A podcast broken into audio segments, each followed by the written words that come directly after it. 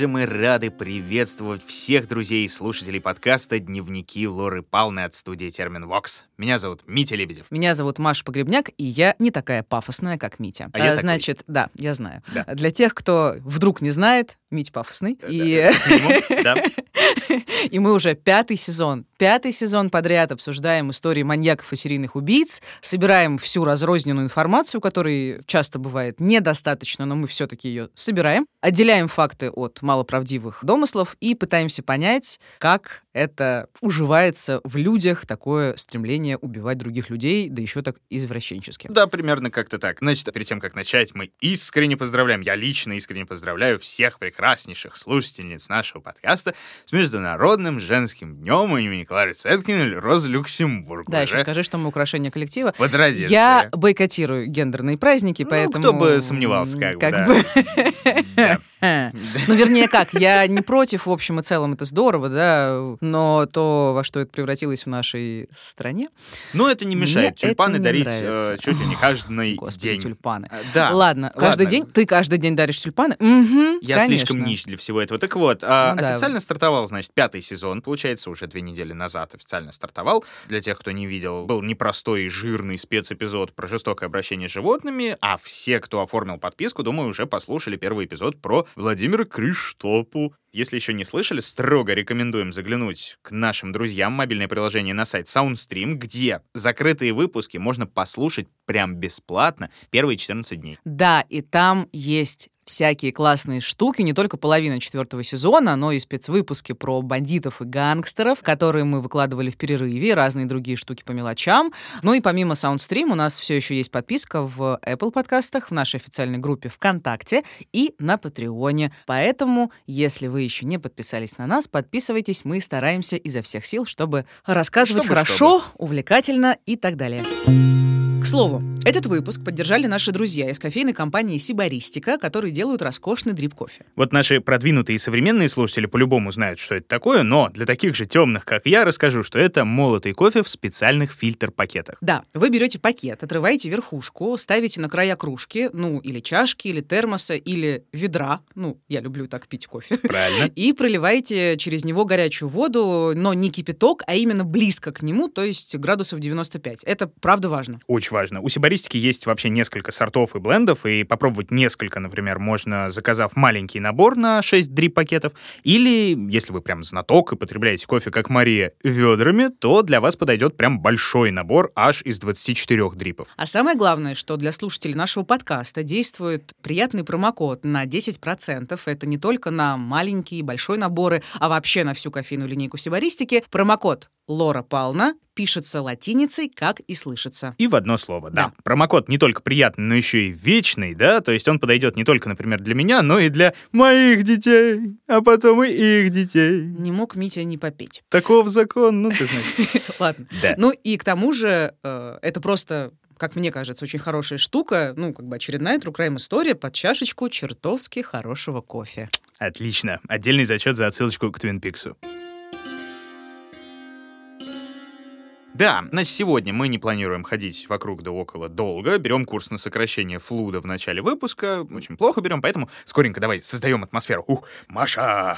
Традиционный вопрос. У меня, правда, во время подготовки к сегодняшней истории много очень возникало прям вот этих фундаментальных вопросов для тебя. Выбрал я один. Помнишь, если э, был у нас э, в подборке, у меня в подборке, точнее, э, индонезийский шаман, у которого была цель. Там что-то со слюной еще было. Там было со слюной много, да. Он, э, как Ахмад Сураджи его звали, он был шаманом, который хотел стать великим шаманом, Мгм. великим гуру. Для этого стремился убить кучу девушек, а не просто кучу, а прям конкретное число — 70 девушек. В твоей подборке был э, Владимир Муханкин, да, у которого в жизни тоже была цель. Он хотел догнать и перегнать Андрея Романовича Чикатило. Ну да, но у него не получилось. Ну и слава богу, как бы, да. Очень Как- не- как, и хорошо, что у него не получилось. Да, как, в общем-то, и у шамана Сураджи Раджи не получилось, он э, до 70 не добрался, был пойман, когда расправился над 42-й жертвой. Кто не слушал, обязательно послушайте. Прикольные выпуски оба. Вот. И к чему это я, да? Хочешь меня спросить? А, извини, я что-то увлеклась. В смысле, задумалась о своем. Считала. Да, был, был вопрос у тебя, да. Какой вопрос? А, как ты относишься к историям, в которых вот у маньяка фигурирует прям целевой показатель? Вот такая вот история, там это не деньги, это не вот тяга к убийствам, не какая-то другая штука, а вот именно точное количество жертв как самоцель. Ну как я могу к этому относиться? Ну как? Ну они как-то отличаются от других историй, да, где просто человек там охотится за деньгами, где... Слушай, ну в моей практике... В моей практике.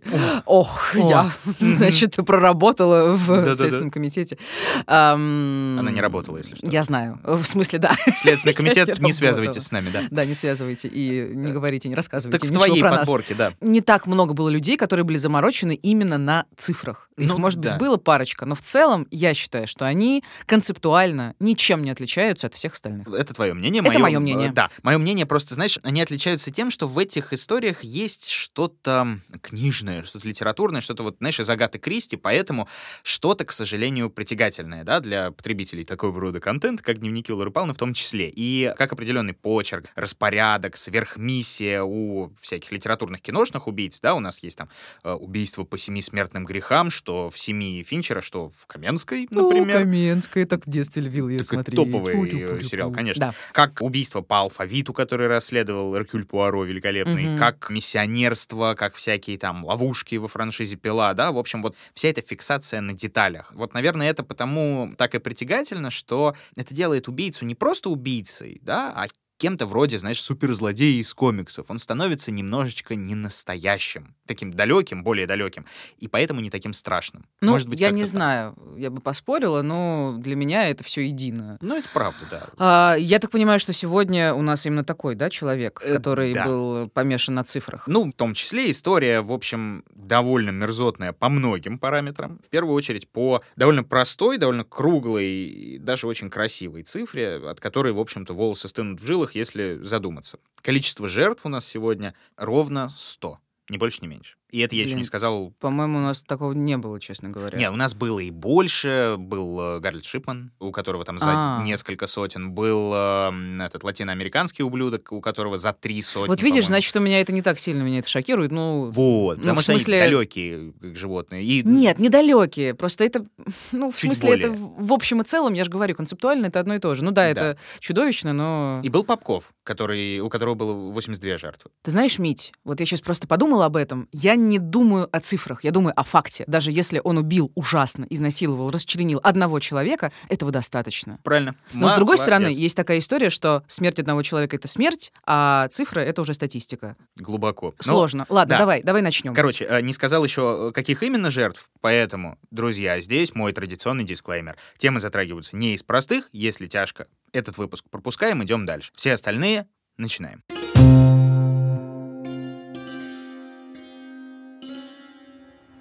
1999 год. Пакистан. Город Лахор. Огромная агломерация населением свыше 6 миллионов человек.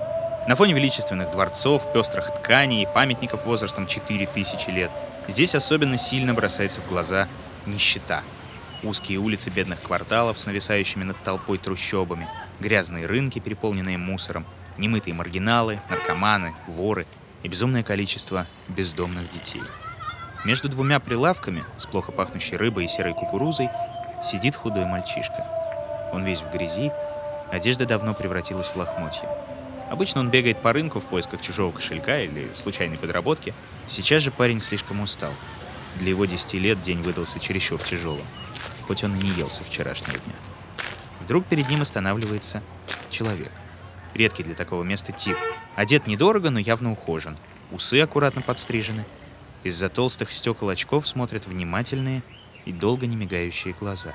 Не успевает мальчик отреагировать, как мужчина садится перед ним на корточки и говорит «Ты, наверное, есть хочешь?» Парень немного сдержанный, но все-таки кивает. Губы незнакомца слегка изгибаются в доброй улыбке. Оказывается, совсем недалеко отсюда мальчик сможет в волю наесться и жирного плова, и душистого щербета, и медовой пахлавы, и уже не помня себя от радости, ребенок садится к доброму человеку в машину. Дом незнакомца оказывается просто огромным снаружи. Но внутри мальчику становится жутковато. Проходя через плохо освещенное помещение, незнакомец останавливает ребенка и протягивает ему стакан, вроде как с газировкой, и спрашивает, «Ничего, если я тебя сфотографирую?» А сделав снимок, просит рассказать о себе. Ну, пока готовится еда.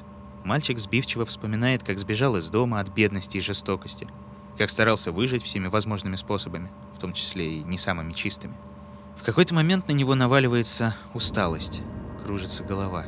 Уже порядком напуганный, он окончательно сбивается с мысли и через силу спрашивает, «А зачем вам здесь столько бочек?» Незнакомец не отвечает. Он подходит к столу, берет увесистую цепь и в ту же секунду набрасывает ее на шею мальчика. Проходит еще немало времени, пока мужчина не выходит из комнаты. От ребенка остались только окровавленные лохмотья, обувь и фотография с надписью и порядковым номером на обратной стороне. Ну, я поняла, к чему был дисклеймер. Да, без особенных комментариев приступаем. Сегодня на повестке дня у нас дело Джаведа Игбала, пакистанского серийного убийцы. История, которую в прессе называли делом века, потому что в ней, честно вам сказать, есть практически все самое ублюдское, что мы подмечали в других выпусках. Это и дети, это и насилие, это и чудовищная скорость совершения убийств, и бешеное количество жертв, и сообщники, и кислота, твою мать, и э, претенциозность, и даже социальная повестка. Внезапно. Ох, мощно, мощный набор. Вот, и еще одна странная особенность этого дела, в которой я не до конца разобрался, но я ее озвучу. Несмотря на такое безумное количество деталей и всего прочего, в прессе Джаведу Игбалу почему-то дали не самое очевидное прозвище. Прозвали его кукри. А это что такое? Кукри, знаешь, это вот, как объяснить, ну это нож, да, А. что-то типа ножа. То есть вот смотри, у латиноамериканцев есть мачете, да, как национальный нож, да, вот в Непале и по соседству традиционное такое оружие — это кукри с древнейшей какой-то историей и вогнутый внутрь такой красивый нож, который считается еще и ритуальным, как э, оружие бога Шивы,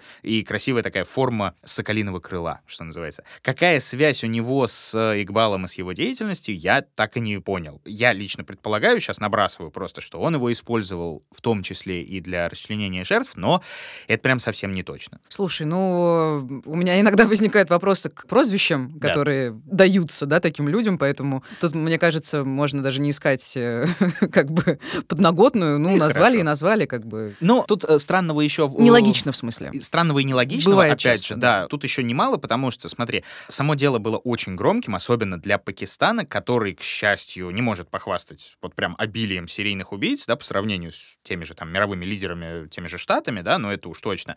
Даже, в общем, с соседней Индией ему не сравнится. То есть Пакистан в нашем списке берет не количеством, а качеством, да, что называется. И благодаря вот именно такому история вызвала такой ужас и ад в человеческих головах. Но в то же время белых дыр и непоняток в деле немало, мягко скажем, хотя и доказательная база была нереальная и подробная, и освещалось это кем только можно, в том числе и западными журналистами. Но не совсем понятно. Многие вещи, возможно, были либо утеряны, либо осознанно засекречены, уничтожены. И в паре мест мы с тобой, э, забегая вперед, наткнемся на некоторую двоичность восприятия, пройдемся по разным версиям. Не гарантирую, что во всем прям разберемся, но хотя бы попробуем. Погнали.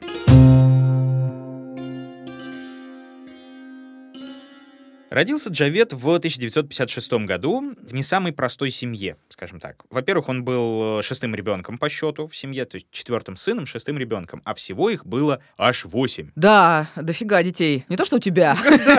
Вообще. Обидно, но что делать? да. Восемь детей, и плюс ко всему отец у него был весьма успешный, весьма состоятельный бизнесмен, у которого было несколько торговых предприятий. А, слушай, ну внезапно. Я, честно говоря, сейчас ожидала услышать историю, что это была нищая семья, да, недоедающая вечно. То есть это не классическая история с Индостана, где там бедности, нищета и так далее. Вот, то есть это действительно история выходца из довольно-таки состоятельной, зажиточной семьи. Внезапно. Про детство и юность Джаведа известно не то, чтобы уже очень много, либо это там какие-то малоправдоподобные, опять же, факты, но свести это все можно к тому, что рос он в достатке, в ласке, рос он довольно изнеженным, любимым ребенком, наряду как бы со своими всеми братьями и сестрами. То есть мало в чем нуждался, в том числе и психологически, да. Что характерно, получил э, неплохое образование в государственном колледже, и еще во время обучения даже открыл собственный бизнес. Ну, там, Вау. не сам, да, конечно Ну, же. ему отец помог, скорее всего, да? По-любому, да. Он вложил средства в две виллы. Одну из них, в общем, отрядил Джаведу, и тот на базе одной из них открыл небольшое металлопрокатное производство внезапно. Ну, так можно, видимо, было. Развивалось предприятие тоже довольно успешно, пользовалось спросом, и в скором времени парень перестал нуждаться даже как бы в родительской поддержке, перешел на самообеспечение. Слушай, ну здорово, да, что у него такие классные водные, да, и семья, и стартовый капитал, но с другой стороны все-таки нужны, да, мозги, чтобы превратить это в нечто работающее, я Да. имею в виду предприятие, чтобы оно Конечно. там самоокупалось, там так далее, так далее, и чтобы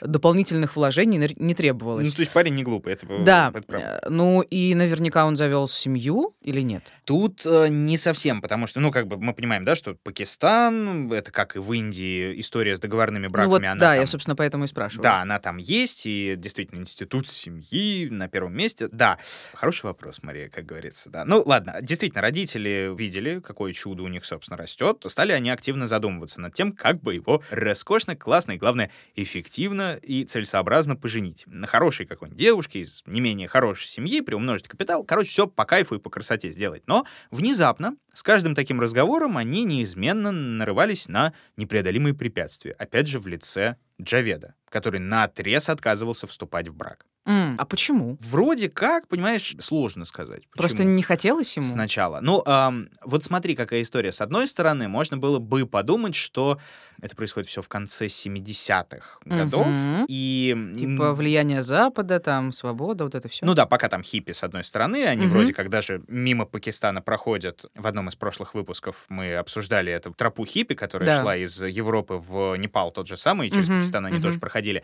Но, насколько я знаю, все-таки не особенно. Потому что, смотри, Пакистан сам страна довольно молодая, образованная она была в 1947 году усилиями мусульманской лиги, так называемой. Там чуть ли не с участием Ганди эти события происходили, когда там они боролись с э, Британской империей, когда воевали за независимость за собственную. И вот, получается, огромная убер-колония, она по итогу раскололась на Индию для индусов и на Пакистан для мусульман. Это прям, если вот прям совсем в двух словах, Мгм. чтобы мы вышли из студии в конечном итоге. Это все к чему? К твоему вопросу про брак, да? С одной стороны, мужчина мог сам решать, да, и мог отказываться, но в Пакистане все-таки общество максимально традиционное, и, в общем, родители и помыслить не могли, что вот он бобылем ходит, надо же жениться, значит, надо, все.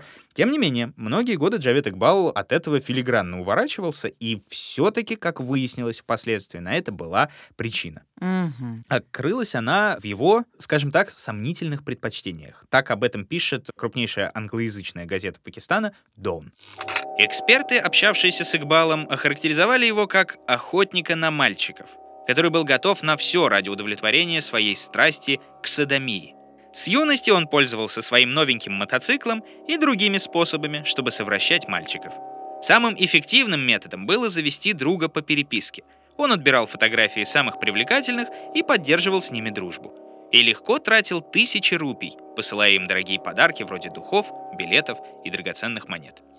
Как интересно. Да, давай так, я вот сразу скажу, это одна из версий. Мгм. Уже вот начинается здесь разветвление, да, там вся статья, в общем-то, сводится к тому, что уже тогда, с ранних лет, этот мерзавец увлекался садомией, позорил свою благопристойную пакистанскую семью, и доказательств, свидетельств тому, ну, не так, чтобы уж и много. Но в разных источниках неоднократно указывается, что в доме Игбала и по соседству постоянно происходили не самые нормальные вещи, аккурат с участием мальчиков и подростков. В смысле, какие не... В смысле, кого-то там насиловали, убивали или что? Ну вот смотри, как опять же пишет он, да, вот эта газета Джавед держал на постоянной основе при себе в своем доме компанию мальчишек. Слушай, ну это очень странно звучит. Очень. Но основная версия, что держал он их официально в качестве слуг, в качестве подопечных и в качестве, знаешь, подшефных, да, что называется. На самом деле, скорее всего, происходило это для утех. Слушай, у меня просто немножко в голове это не укладывается. Ну, я, конечно, понимаю, что там Пакистан, да, мусульманская традиционная страна, там устой, религиозные запреты, но даже там это возможно. Да, и все это есть, как бы и Коран, естественно, запрещает гомосексуализм, и уж тем более там строгие и страшные запреты, если хоть какой-то уклон в педофилию, но запрещен он официальной, скажем так, моралью, да, а на практике история, когда состоятельный и видный мужчина в возрасте вступает в отношения с юношей, и это довольно распространенная штука. Мгм, А, понятно. Ей какая-то безумно древнейшая традиция, на самом деле, то есть там с 12 что ли, века встречаются истории, поэмы древние, стихи какие-то, которые воспевают любовь хозяина и слуги, и как бы многие товарищи, которые исповедуют как раз-таки старые традиции, эта штука воспринималась как, ну, знаешь, как показатель статуса, да, что М. называется, и что вот человек может себе это позволить. Такую древнюю забаву. Все еще до сих пор. Да уж. и в общем, такой вот, ну, дикий обычай, да, он был распространенной штукой, э, ну, в далеких от столицы, вот так вот, скажем, регионах, не только Пакистана, но и соседних государств. И в Индии это было, и в Афганистане, кстати, в Афганистане, это невероятно древняя традиция, она прям даже название свое собственное имеет, Бача-бази, по-моему. Если ударение неправильное, поправьте меня, пожалуйста, в комментариях. А Буквально это переводится как «игра с мальчиками», когда дети танцуют перед стариками в женской одежде. Ну и что происходит дальше, всем, в общем, прекрасно пон- понятно. А, Тоже, в общем, лучший показатель статусности. И тоже официально не существует, порицается всеми возможными способами, но процветает в том числе и до сих пор. Слушай, ну вот это фактически же насилие, правильно? Конечно. То есть это берут мальчиков, их принуждают, это, ну, то есть они ничего не понимают. Любое, все, что мы делаем, не в смысле не мы, а мерзкие ужасные взрослые, да, над несовершеннолетними, это в любом случае насилие. Обязательно, да. Это очень правильно сказать, что это именно так. Половой акт с участием несовершеннолетнего. В подавляющем большинстве, а точнее даже во всех, скорее всего, случаях, это насилие. Но здесь могут там из серии, что мы понимаем под насилием, я имею в виду, по обоюдному согласию это происходит или нет. Но просто, да, я понимаю, это Да, тоже да, да, очень да, я тонкая грань тебя, про да. обоюдное согласие. Мальчик же тому, не знает, на что он э, соглашается. Физическая сила, вот. Э, Применяется ли физическая сила и делается ли это против воли? Если так говорить, то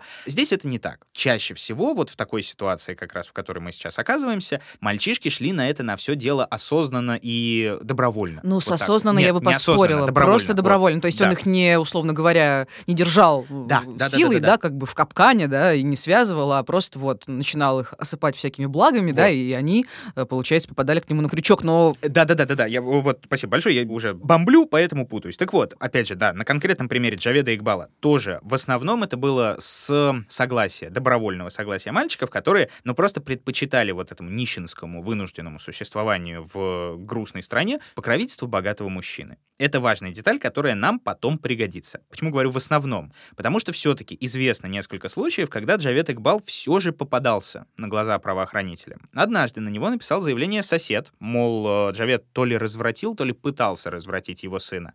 Тот отделался в тот момент легким испугом, никаких проблем у него не было, потому что он мог себе позволить и хороших адвокатов, и уже имел социальный статус, который, ну, не сочетался с такого рода обвинениями. Ну, как бы, уважаемый человек. Но при этом все осуждаете? понимают. Относительно все понимают. Возможно, даже на тот момент никто ничего и не понимал. А. Вот так вот даже. Чуть позже все-таки он был арестован, но опять ненадолго. То есть там полгода от силы, он там, может быть, там побегал по инстанциям и испытал какие-то неудобства в своей жизни. И, в общем, дальше продолжил вести свой обычный вот такой вот образ жизни. то есть предприятие и компания мальчиков. И компания мальчиков, да. Как я понял, у него все-таки было два краткосрочных официальных брака, то ли чтобы отбиться от э, родительских атак постоянных, то ли чтобы удержать одного из своих вот так называемых слуг от побега, потому что он решил жениться на сестре одного из них, чтобы он не бежал. Боже, что за дичь? Да, да, да, Ладно. да, именно так. И продолжалось это, к счастью, до поры до времени, потому что в 1998 году, когда Джаведу было уже около 40 лет, один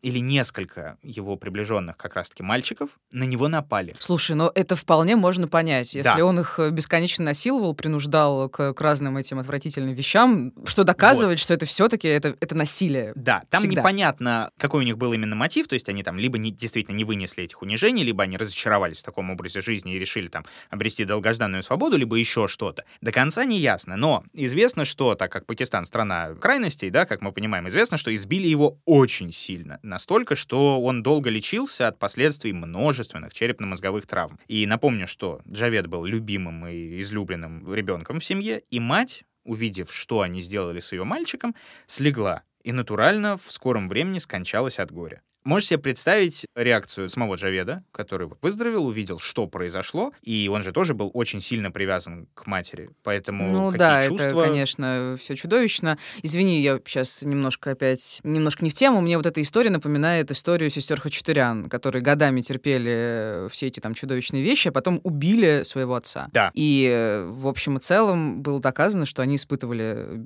постоянный бесконечный стресс, и это была фактически самозащита. Ну да. Так что мне кажется, что что-то похожее в психологических вещах есть с этими мальчиками. Да. Ну, вообще, это Ладно. отдельный случай, конечно. Да, это, разумеется, отдельный случай, обсуждения. но в общем и целом Но, плюс-минус это так. параллели есть. Да, Вот. параллели есть. Хорошо, значит, он теряет мать, значит, он избит, и что дальше? По его собственным показаниям, когда он узнал о гибели матери, он озлобился на все решил отомстить жестокому мирозданию. И, видимо, тогда впервые в его голове прозвучала дикая мысль — заставить сто матерей рыдать.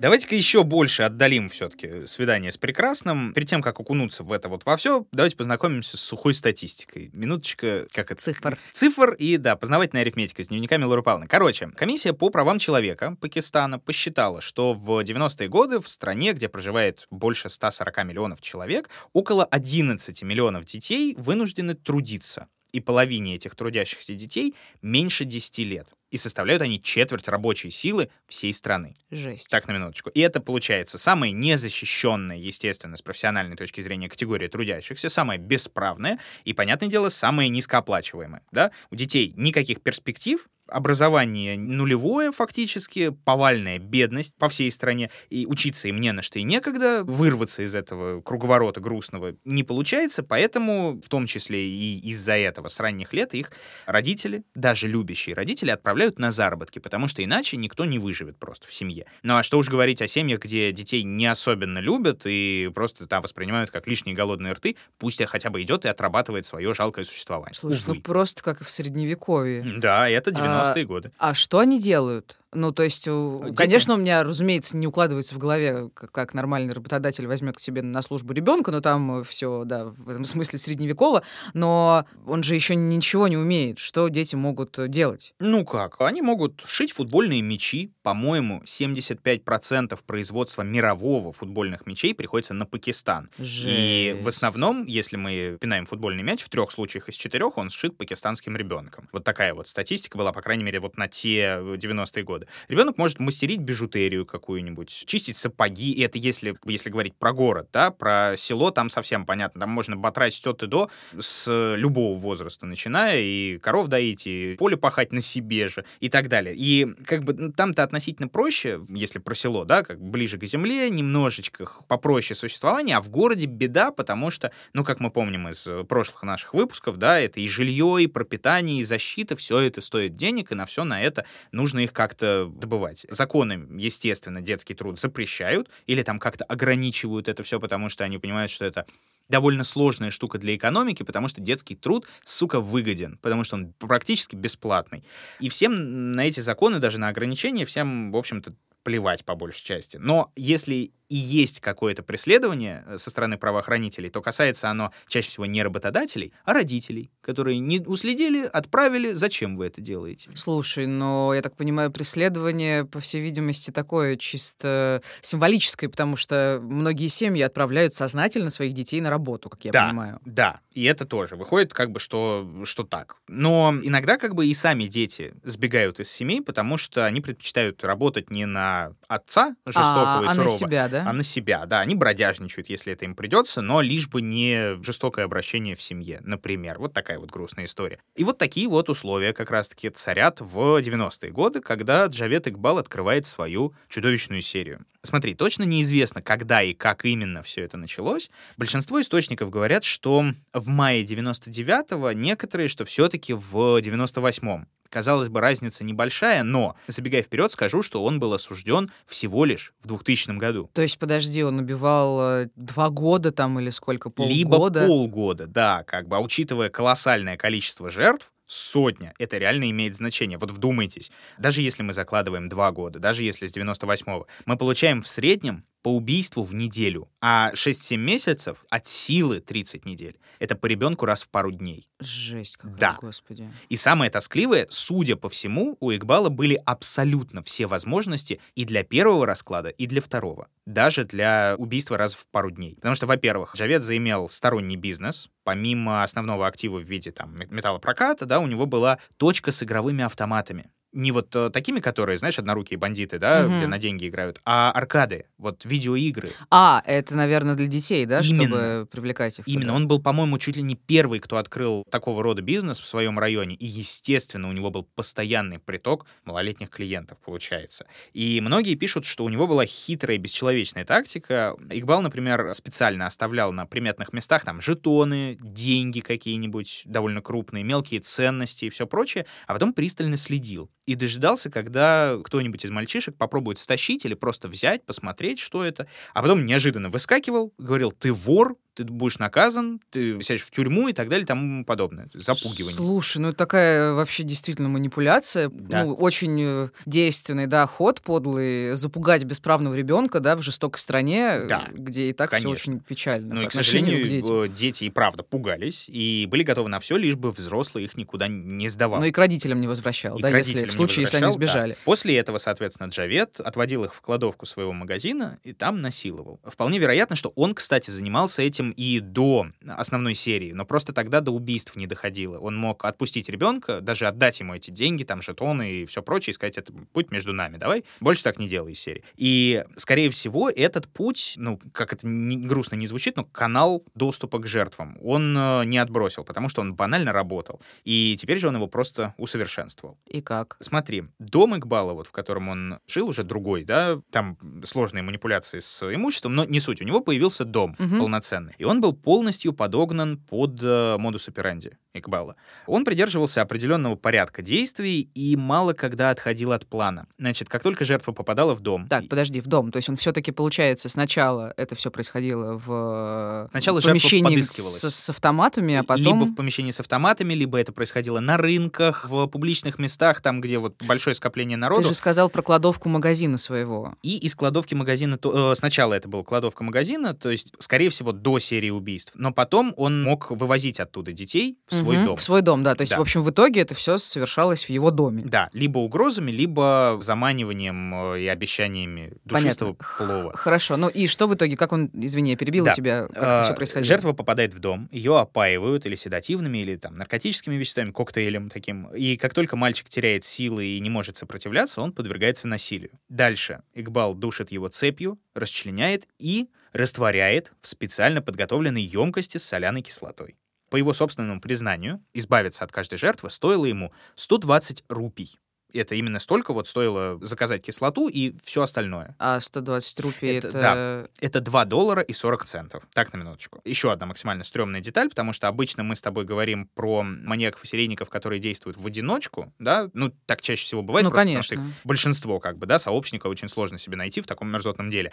И в мировой практике их тоже там иногда встречаются пары, семейные пары, иногда родственники, но Здесь ситуация другая, потому что доказано, что на протяжении всей вот этой серии, какой бы продолжительной она ни была, Джаведу и Игбалу активно помогали четверо подростков. Не то чтобы это меня сильно удивляет, э, по всей вероятности, он их, они тоже были адски запуганы, сломаны и делали все, чтобы, не, чтобы их не растворили в кислоте. Да вот хер там, честно тебе скажу. Да? Я по- потом об этом скажу чуть подробнее, но нет. Да ты что? Это были полноценные сообщники. Ага. Вот как я такие тебе- же сумасшедшие извращенцы, как он. Судя по всему, вот как я тебе говорил, да, он же окружал себя с юности якобы или там с сознательного возраста компанией парней, да, под видом прислуги. Мгм. И вот четверо парней возрастом до 16, до 17 максимум лет, они регулярно подыскивали своему этому хозяину новую жертву. Они их приводили, этих бродячих мальчишек, с рынков, опять же, с трущоб, и порой Второй принимали участие и в убийствах, и в изнасиловании. Мгм. Слушай, знаешь, что я сейчас вспомнила? Надеюсь, это не уведет нас в сторону. Ты когда вроде рассказывал в начале, там прозвучало, что он, по-моему, фотографировал. Да, да, да, да, да, да. Это э,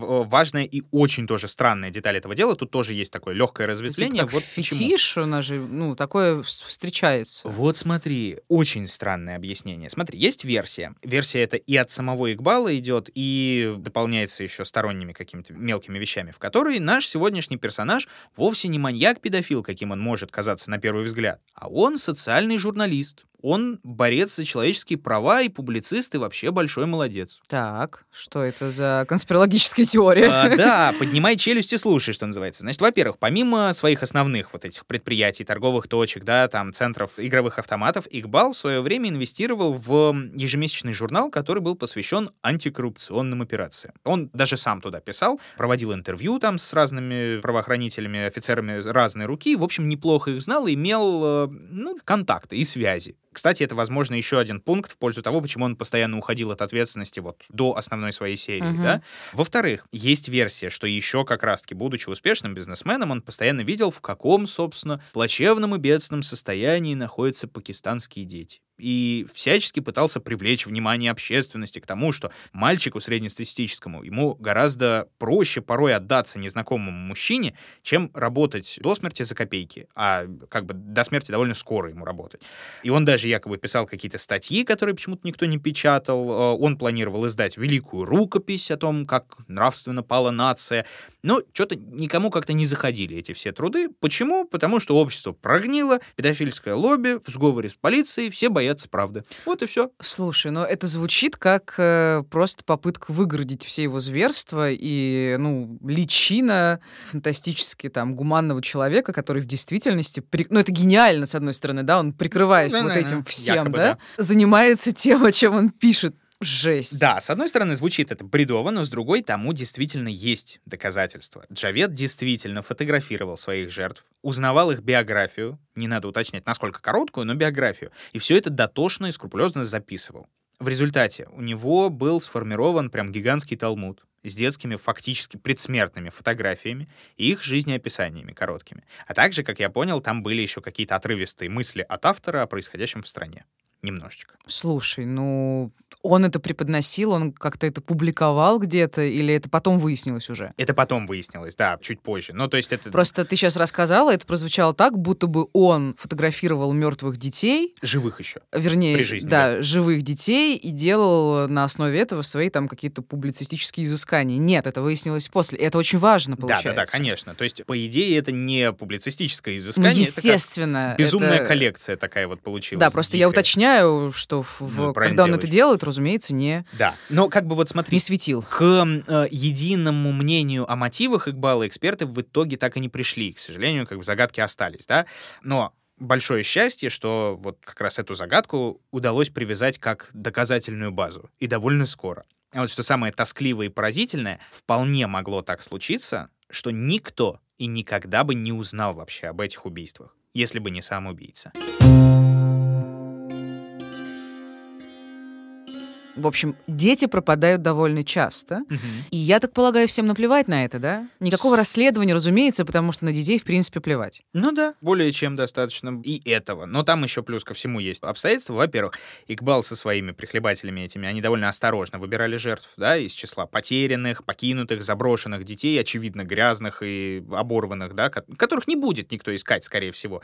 И их действительно очень редко искали семьи. Из э, сотни пропавших было заявление о пропаже 25 штук, по-моему. То есть Ну, это четверть. очень мало, да. да. И э, плюс ко всему в полицию еще заявлять боялись, потому что, опять же, могли нарваться на неприятности, на полицейский произвол и на то, а что, собственно, почему вы не следите, где ваш ребенок, да? Такое тоже могло быть. Во-вторых, даже если заявления и подавались, ну, огромный город, гигантская агломерация. Ну, э, что тут можно найти ребенка, тут взрослого-то не найдешь. И такими делами, в общем, мало кто занимался, как я понял, особенно если речь шла о детях бедняков. Очень многие родители, кстати, потом говорили, что никто не понимает, через какую боль я прохожу, потому что я нищий, потому что никому до меня и до моей боли нет дела. И так оно, в общем-то, и, и было.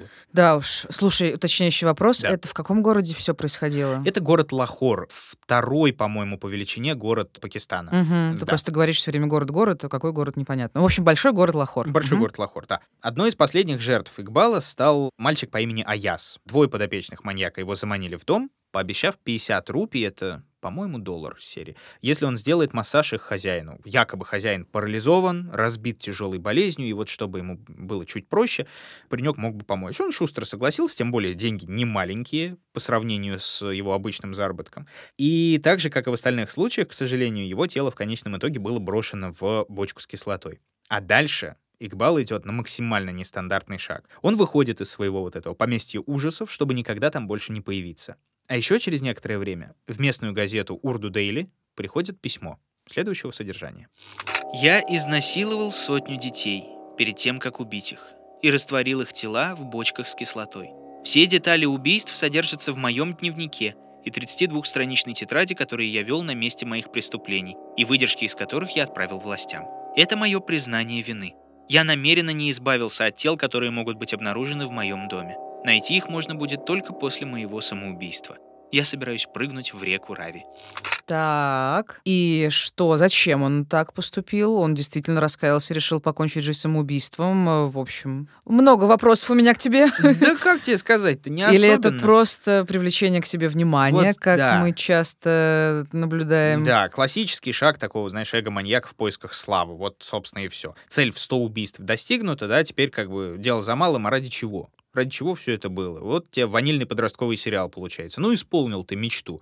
А дальше-то что? Жизнь пустая. Ну, вот здесь примерно то же самое. Слушай, получается. а какие-то координаты были? Ну и Да, он, да, да, он да. же, наверное, оставил адрес, да, дом, где можно было поехать и, адрес, и дом. посмотреть. Конечно, да, по указанным ориентирам полиция приехала довольно шустро, обнаружила весь этот мрак, какой только можно было найти, да, в доме Игбала, от разделочной вот этой камеры, бочек с кислотой, в которых действительно нашли, да, не до конца растворенные детские тела, и нашли те самые подробные записи, в которые Игбал тщательно записывал биографии своих жертв. Слушай, э, да, извини, э, что-то я опять некрасиво тебя перебиваю. Извините все. Но у меня есть комментарий. Я, недавно, знаешь, о чем подумала. Вычитала тут, что многие маньяки по большей части пытаются, ну, как бы типа отдалиться от своих жертв. То есть они пытаются сделать их обезличенными, иногда для того, чтобы там представить на их месте кого-то другого, да, либо подставить нужное лицо там, да, на пустую куклу. А вот этот чувак, Игбал, да, он наоборот поступал. Я об этом подумала, что он налаживал довольно близкий контакт, да, то есть он подробно изучал жертву и делал вот эту связку жертва-хищник максимально личной. Ну, Да. вот такое ощущение. Хотя потом он от них избавлялся совсем. Ну, при всем при этом он получал все необходимое, да, вот все эти интервью, фото и прочее, да.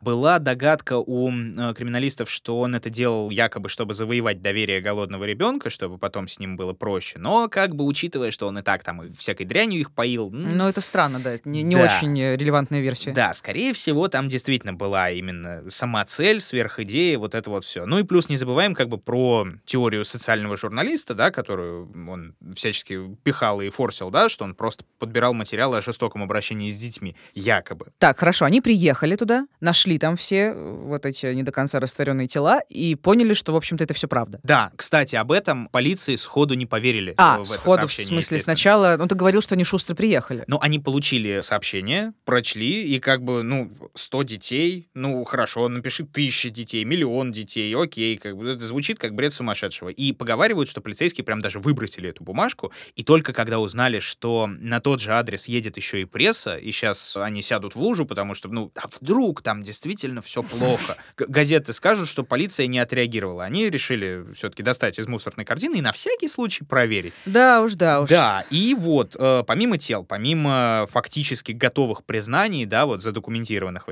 дневниках, в тетрадях, в доме еще обнаружили больше сотни предметов детской одежды, иногда там побуревшие от застаревшей крови и так далее. Э, 86 пар детской обуви, туфель, на детей от 6 до 16 лет. И кое-где на стенах еще там отпечатки ладоней кровавые разного размера. Так, ну то есть они, наверное, сложно представить, в каком они были шоке и ужасе, Да. ну, я имею в виду полицейские, раз они хотели на всякий случай проверить. В общем, выяснилось, что все это действительно имеет под собой основу. Да, да, они снова все изучили, и они обратили внимание, что автор так на минуточку говорит, что он собирается прыгнуть в реку. На всякий случай реку Рави прочесали, что круто, никого и ничего не нашли. После этого власти объявили прям масштабнейший розыск, жесткую беспрецедентную охоту на человека. По наводке самого Игбала, да, из э, письма, по показаниям соседей еще плюс ко всему были составлены ориентировки, и не только на хозяина дома, но и на парней, которые с ним вместе жили и, ну, получается, помогали в преступлениях, да, их сначала искали как свидетелей, потом поняли, что они не только свидетели, могли еще и участвовать, потому что некоторые соседи видели, как они приходили с этими детьми в Мгм, дом. Да, мгм. схватили их в ближайшее время в другом месте, но, тем не менее, чуть ли не всех скопом схватили, всех четверых задержали, начали допрашивать, и один из них, кажется, самый младший, но я могу ошибаться, ну, короче, один из них, до суда он не дожил. потому что он якобы выпрыгнул из окна во время допроса. Но там специальная комиссия еще была, и она установила, что против него вполне вероятно могло применяться насилие. То есть, видимо, не добившись ничего внятного, копы стали его избивать и, возможно, даже выкинули из окна. Жесть какая. Отдыхаем в Пакистане по барханам на банане. Так вот, радует только новость в этой истории, что после всего этого инцидента был полностью сменен состав полицейской администрации города Лахора. Ну, это хоть что-то, Хоть да. как-то так. Ну и теперь представь, получается, ситуацию. Население начинает приходить в ужас от того, что происходило у них вот фактически под носом последние месяцы, да, пресса рвет и мечет, полиция задержала сообщников, а главного преступника найти не может. Его Подожди, а все остальные ищут. сообщники, те, которые остались Парни. в живых, они не раскололись? Трое. Ну, они как? Они колятся потихонечку, но от этого ни жарко, ни холодно. То есть основной Нет зацепок, короче. на свободе. Все еще, да. Давление постоянно усиливается со стороны э, общественности. Родители пропавших детей требуют дать им хоть что-то, хотя бы попробовать опознать там вещи жертв. Разумеется, кричат, что никто ничего не делает для наказания убийцы. А полицаям как бы и без того тошно, да, потому что, ну, исчез Игбал, как будто его и не было, вообще бесследно. И тут снова его реально могли бы упустить и вообще никогда не найти. Просто потерять на совсем, если бы не он сам. Так, Снова. он опять пишет какое-то всратое письмо? О, не просто, он пишет в сратое письмо. 30 декабря 1999 года он сдается. Так, интересно. То есть он Да. приходит в полицию, говорит, это я. Ну, не совсем в полицию, он приходит в местную газету, потому что меня ищут, я боюсь, что полиция меня не дотащит просто, да, до здания суда, меня просто пристрелят как собаку. Слушай, ну, как бы, да, это, в Вполне общем, логично, звучит, да. А вот из вашей редакции я возьму и спокойно дойду и до тюрьмы, и до суда, и до справедливого наказания, что, собственно, сразу же и случилось. Ну, как это и полагается, да, для настолько дикого дела, которому ни примеров из прошлого, ни оправдания в глазах общества не было, суд был довольно быстрый. Месяц до ареста, получается, Игбала, и пару месяцев после, столько времени примерно заняло необходимое там изучение улик, систематизация вещдоков, да, вот экспертизы всякие разные, и самое главное, поиск семей погибших да, и опознание. Есть фотографии массовых опознаний, как вот бедно одетые родители, едва сдерживая слезы, они просто перебирают выложенную на длинных столах детскую одежду, обувь, личные вещи какие-то там немногочисленные. Совершенно дикое зрелище. Мгм. А, ну, заседание, я так понимаю, все это тоже, я так, шумиха, да? Конечно, конечно. М, Медийное. То есть очень сложно представить, да, насколько это может шокировать. Человек, который убил сотню детей, сам пришел, в этом признался. Мгм. И, ну, в общем. Да, про заседания первое время они были даже открытые немножко, потом все-таки их позакрывали довольно шустро, потому что, ну, опять же, дикое давление со стороны ну, вот я, собственно, и да, все страшно, то, да. сказал. И хотя бы, конечно же, их допрашивали, да, чтобы хотя бы выяснить мотив, да, потому что, ну, зачем?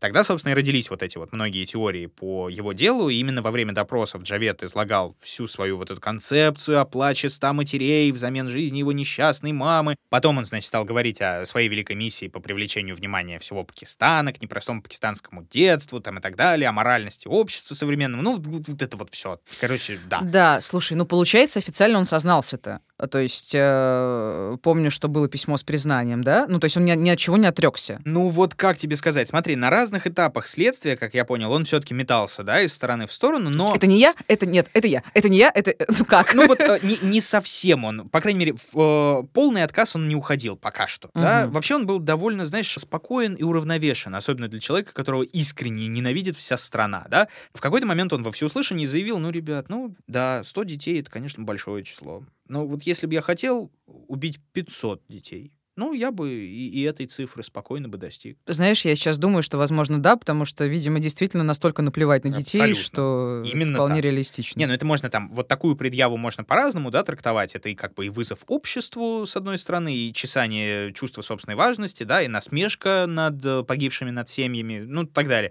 А многие журналисты, просто люди обычные, они, естественно, разрывались в ярости от того, с какой гордостью Джавет Игбал говорит о своих злодеяниях, да, не говоря о его подручных, они же все-таки оставались мальчишками еще, плюс ко всему, и во время судебных заседаний вели себя соответствующе, максимально несерьезно, все время хихикали, дурачились, улыбались на камеру. Ну, ты знаешь, как будто вот шпана, которую Мгм. задержали просто за беспорядочки. Но это все продолжалось до тех пор, пока на горизонте не замаячил реальный приговор. Ну и на минуточку смертный, конечно же. Мгм. Господи, извини, я сейчас просто думаю, как ужасен наш мир, Ну, в котором мы живем. Так, хорошо, с- да, извините, это очевидно. Смертный приговор. И, и он, э, наверное, наверное... Вот тут он и дал заднюю. Да. да внезапно. И, ну подожди, ну как? Ну в смысле, Вот, огромное количество доказательств улик, ну, наверное, все-таки невозможно. Нет, ну, ну как бы нет, ну воз- возможно все как бы, да, он-то может говорить что угодно. Смотри, сейчас будет неточная цитата, там скорее такая сборка из э, разных показаний самого Игбала на разных допросах, на разных заседаниях. Я вот по обрывкам немножечко так собрал.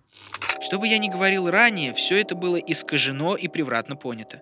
Меня считают безумцем, но я молю, чтобы моя точка зрения тоже была услышана. Я считаю себя корнем зла, потому что таковым меня сделала полиция. Все, что я делал, все бочки с кислотой, фотографии, дневники с деталями биографии жертв, все это лишь подробная фальсификация, которая должна была показать опасности, с которыми сталкиваются дети из бедных семей и попадают в руки злых людей. Я утверждаю, что пропавшие мальчики живы, и полиции стоит приложить все усилия, чтобы отыскать их. Одни живут с разными людьми, чужими людьми, и наверняка маниакальными гомосексуалами, а другие же благополучно вернулись в свои семьи. Но их родители почему-то предпочитают умалчивать это.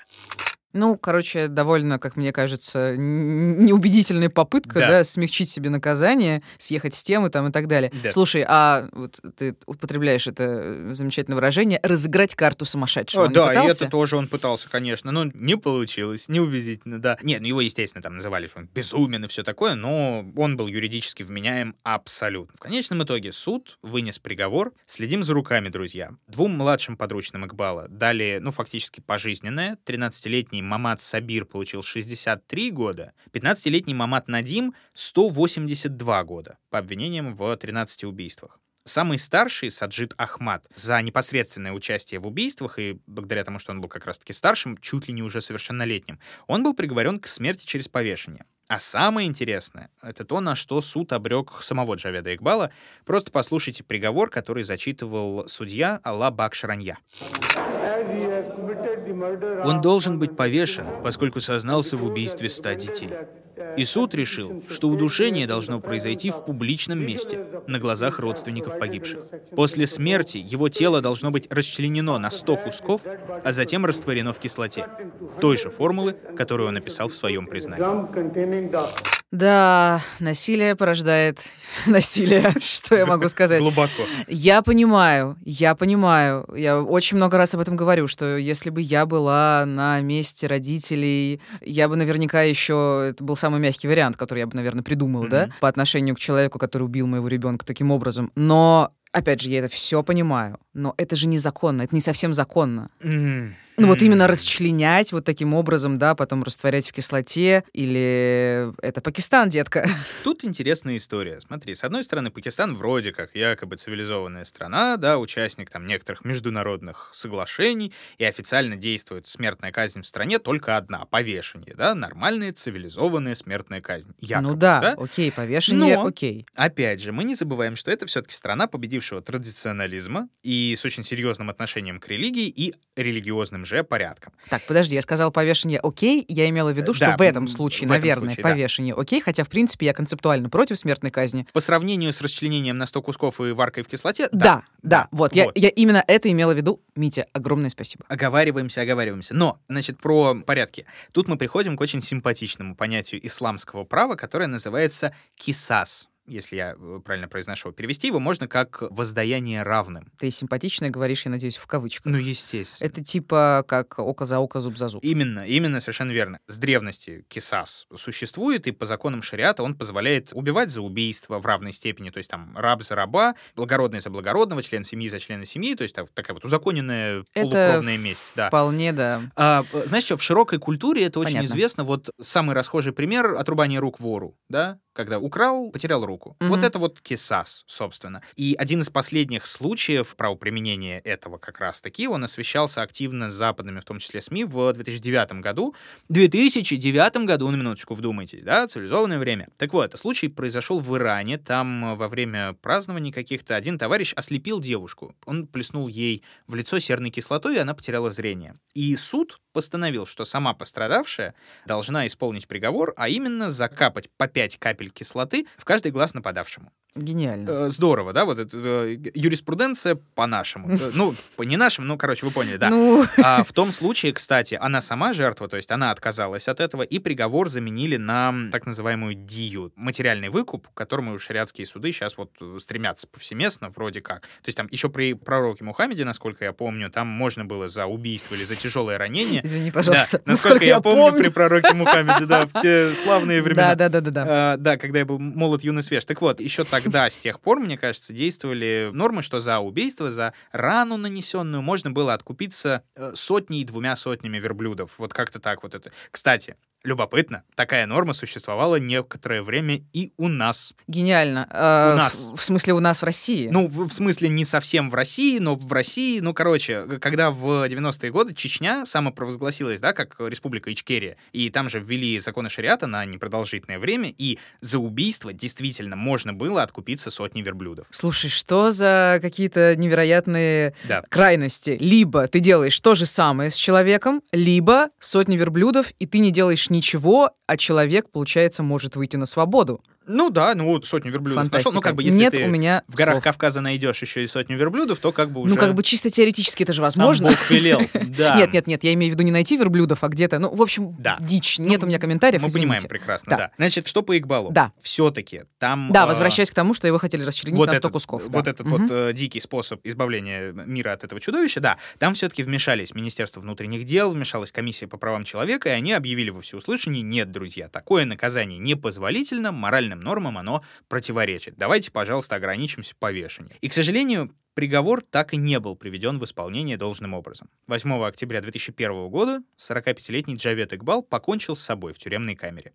Либо он принял яд, непонятно, правда, откуда он там его достал, либо он повесился на тюремных простынях, либо ему просто помогли там же те же самые там тюремные охранники или кто-нибудь с э, свободы. Никто не исключает, по крайней мере, такой возможности, но, как бы то ни было, он и здесь, получается, ушел от официального правосудия.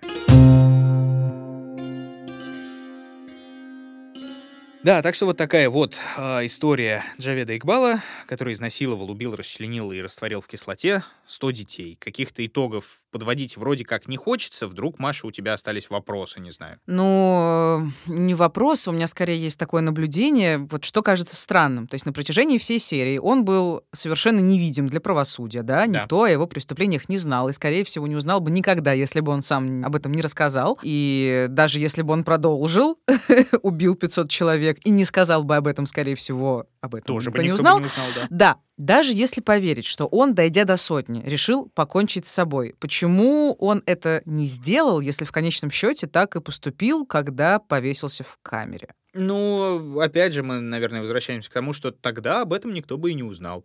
И как же так, его ЧСВ не было бы потешено, наверное, да? Нарциссический голод не был бы утолен, как же это грустно. Зачем, собственно, это все делать? Ну, я, понятно, ну, я на самом деле примерно так подумала, но решила уточнить. Слушай, ну, такая, как обычно у тебя бывает, классическая киношная история, наверняка есть кино. Смотри, тут тоже сложно, потому что на 2022 год был запланирован выход полнометражного художественного фильма. Называется он «Джавет Игбал. Нерассказанная история серийного убийцы». Он должен был выйти, кстати, в конце января. Но... То есть вот в этом году. Да, вот прям в этом году, прям вот совсем недавно. Но вмешалось правительство, вмешался Центральный комитет кинематографических цензоров Пакистана, и фильм на широких экранах запретили. Только в Пакистане запретили. Я его поискал в сети, но я его так и не нашел в сети, Мгм. вот так скажем. Не, ну понятно, что там цензура в Пакистане, это меня, в общем-то, не удивляет. Но а в итоге-то почему он не вышел? А, не в Короче, Пакистане. официальных заявлений я не нашел. Там была вроде как инсайдерская такая информация, что изначально вроде как цензоры хотели вырезать там пару сцен, запикать пару моментов и, в общем, показывайте, ради бога. Но несколько предпремьерных показов все-таки прошло, и народ начал жаловаться, что, ну, показывают в неурезанной версии, в режиссерской фактически, да, не отредактировано, не отцензурено. Поэтому бюрократы возбудились и решили запретить фильм тогда уж целиком. М, Не надо понятно. нам вот этого вот. Слушай, а вообще про само кино что-то известно? Насколько оно там достоверное, или оно больше художественное, или... Вот э, я судил по трейлеру в основном. А, трейлер есть. Да, короче, д- да, д- трейлер есть. Э, ну, такой, знаешь, типичный психологический триллер, где показано противостояние влияния, собственно, маньяка Джаведа Игбала, и есть там молодая офицерка полиции, собственно, да. Ой, так приятно, что ты сказал офицер. Офицерка, Фантастика. да. Вот, и да, там, на самом деле, трейлер сделан добротно, по всем законам жанра. Там, значит, жуткий голос говорит, никому нет дела до того, что я убил сотню детей. Всех волнует, почему я убил сотню детей. А лучше спросите, их было ровно сто или их было больше, и убил ли я всех, кого похитил, или кто-то из них выжил. Динамичный такой Ну, типичный, да, потный видимо, трейлер, да, с погонями, с полицейскими, которым становится плохо от увиденного, их тошнит, вот это вот все, и заканчивается он, знаешь, на такой прям сильной ноте, просто послушайте. और जिस दिन इन बांदरों को ये पता चलना है कि उठाए गए बच्चों की तादाद मारे जाने वाले बच्चों से कई ज्यादा है तो उस दिन सारे बा बा करेंगे पर मुझे यकीन है कि ऐसा दिन आने से पहले मुझे जेल में फाल लगा के मार देंगे वैसे चंगा हुआ तुम्हारे साथ जो हुआ जो हो रहा है तुम हो ही सी लैंग चलो मेरे सारे।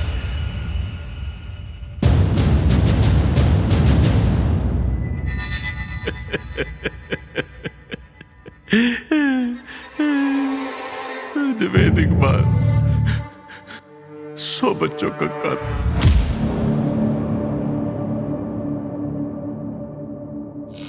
Да, там не стал э, накладывать никакой перевод, да, в конце, просто чтобы вы услышали «Джавед Игбал» и все остальное, да, но там это все время он говорит, да, что-то вроде «Когда они узнают правду, великий вопль пронесется по земле пакистанской», да, хотя к тому моменту меня уже повесят, воздадут по заслугам, и вот сквозь, то ли сквозь смех, то ли сквозь слезы он в конце говорит «Джавед Игбал, убийца сотни детей». Да, вот у меня всегда сложное отношение к такому кино, но в общем и целом я считаю, что все-таки говорить об этом надо, снимать про это надо, и осмыслять это необходимо. полностью тебя поддерживаю. Собственно, кстати, такого же мнения придерживался и исполнитель главной роли, роли маньяка, отличный пакистанский актер Ясир Хусейн. Так он говорил а, в интервью изданию «Парло». Это было непросто. Нам пришлось проводить глубокий research. Мы никогда не видели, как говорит Джавед, как действует, что выражает его лицо. Все, что мы о нем знаем, можно понять по снимкам с судебных заседаний, один из которых лег в основу постера для фильма, и еще по воспоминаниям нескольких людей, знавших его лично. Этот человек изнасиловал не двоих, а сотню мальчиков. И если мы не снимем об этом фильм, это должен сделать кто-то еще. Это не негативный контент, это реальная история, о которой должны знать все. И это круто, потому что, опять же, это тоже, в свою очередь, привлекает внимание к проблемам пакистанских детей и ко всему вот этому Да. вот. А, трейлер начинается, кстати, такими словами потрясающими. В Лахоре живет 20 миллионов, полмиллиона детей ходят в школу, 500 из них ежегодно пропадают. Но никому до этого нет дела. Ведь каждый год на свет появляется еще 100 тысяч детей. Да, да, ну, могу пафосно сказать, что, возможно, отчасти поэтому мы тут с тобой рассказываем всякую дичь, не только потому, что это очень интересно, любопытно увлекательно, а мы просто говорим о том, что в мире происходит, возможно, предостерегаем, возможно, просвещаем, и что-то полезное делаем. Это вот Золотые слова. захотела себя похвалить, похвалила. Молодец. На этой ноте давайте мы и завершать. Это был подкаст «Дневники Лоры Палны». Не переключайтесь, друзья, потому что в сцене после титров вас ждет намек на следующую историю, которая выйдет на площадках для подписчиков. Да, напоминаем, что услышать вы ее можете совершенно спокойно и даже бесплатно, если в мобильном приложении или на сайте SoundStream попробуйте двухнедельный бесплатный период нашей подписки. И надеемся, что вы с нами, друзья, там же и останетесь, потому что закрытый контент такой же крутой и интересный, как и открытый, просто его еще и больше в два раза. Да, и напомним, что нашу подписку также можно оформить в нашей официальной группе ВКонтакте через ВК Донат в Apple подкастах или у нас на Патреоне. А открытые выпуски ждут вас на всех подкаст-площадках. Яндекс Музыка, Castbox, Spotify, Apple, Google подкасты, ВКонтакте мы тоже есть. Вот, и еще мы продолжаем активно выкладывать старые выпуски на YouTube, поэтому если вам удобно, идите туда. Понятное дело, что там и новые выпуски появятся, Будут когда мы итоге, да. выпускаем старые наконец-то. Ну и ТикТок еще тоже, друзья. Э, Подписывайтесь Господи, на нас. лучше просмотры. подписывайтесь на YouTube. Лучше YouTube, чем ТикТок. Вот такие вот миллениальные старческие э, дерганья. Короче, да, э, на этом... Старческие дёрганья. Старческие Господи. миллениалов. ТикТок Лоры Павловны 2020, собственно. На этом все, друзья. Меня зовут Митя. Меня зовут Маша. Будьте осторожны. И будьте счастливы.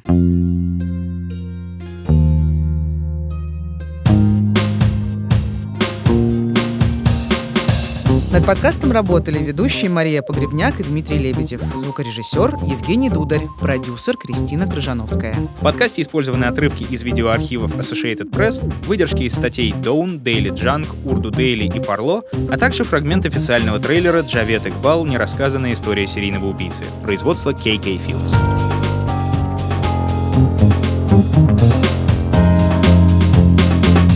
Следующий выпуск не об одном и не о двух, а сразу о трех преступниках. Об отморозках, что не знали пощады, не выбирали жертв и использовали все, что попадется под руку. О внимании к цвету кожи преступника уже после озвученной мечты Мартина Лютера Кинга, но до зарождения Black Lives Matter. И о самом громком побеге из камеры смертников за всю историю США —